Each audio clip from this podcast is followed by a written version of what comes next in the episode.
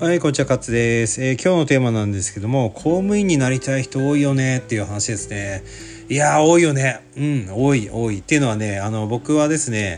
えー、YouTube チャンネルやってるんですけども、あの、理学療法士になりたい、え学生さんがですね、よく見てるんですよ。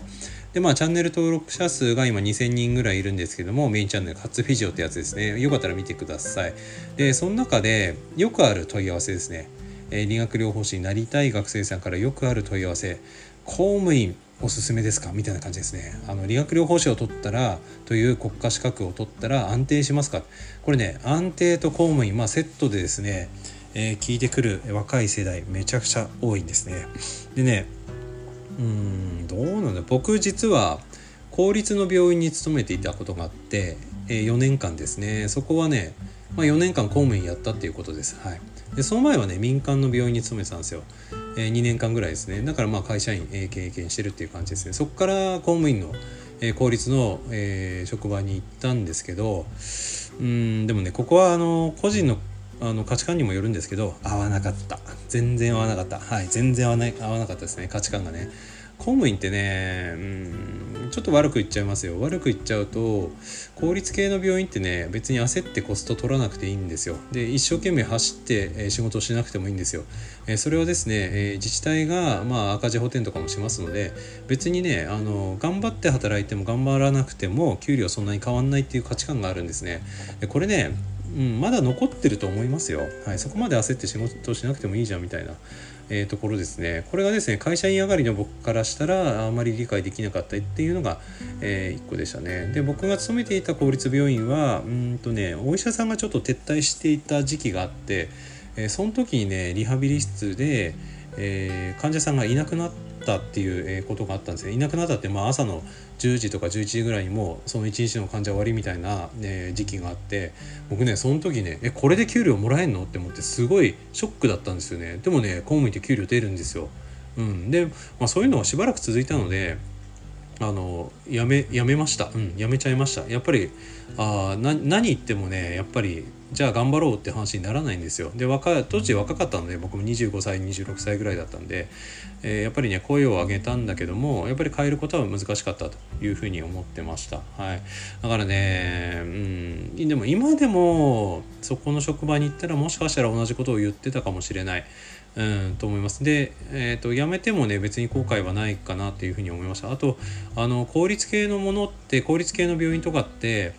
えーと、退職金がねめちゃくちゃ出るんですよ。まあ大雑把にですけどね大雑把に25年とか勤めると、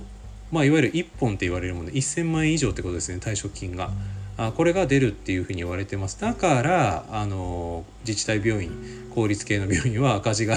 減らないんですよね。そこにすごいお金払わないといけないでしょ。でそういうのがねまかり通ってるのとあの別にね仕事できても出なくても年功序列制なので年齢が増えていけば給料上がるシステムなんですよ。でも今これ今の日本の現状とは、えー、かけ離れているので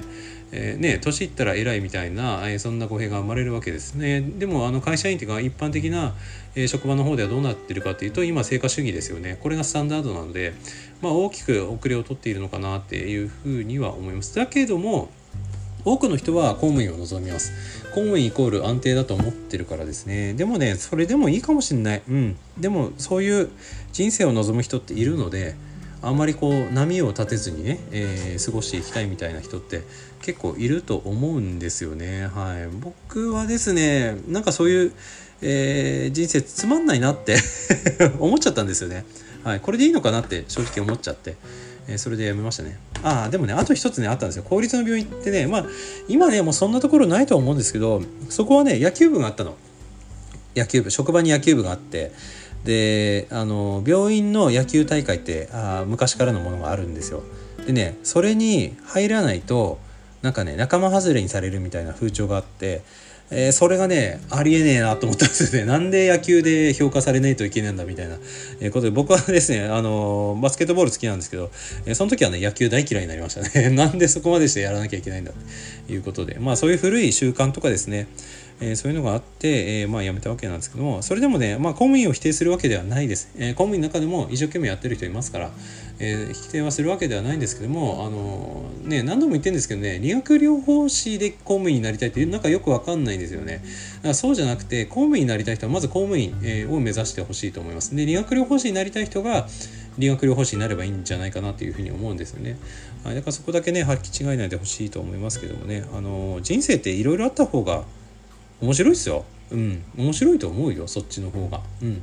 だってね僕ねロードバイクも好きで走ったりとかするんだけど真っ平らでただただまっすぐな道行くよりさ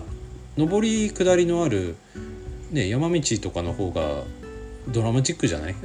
まあでもそういう人生を望めばの話ですけどね。あとはまあ個人の価値観によるかなというふうに思います。はい、えー、というわけで今日はここまでにしたいと思います。また会いましょう。どうも。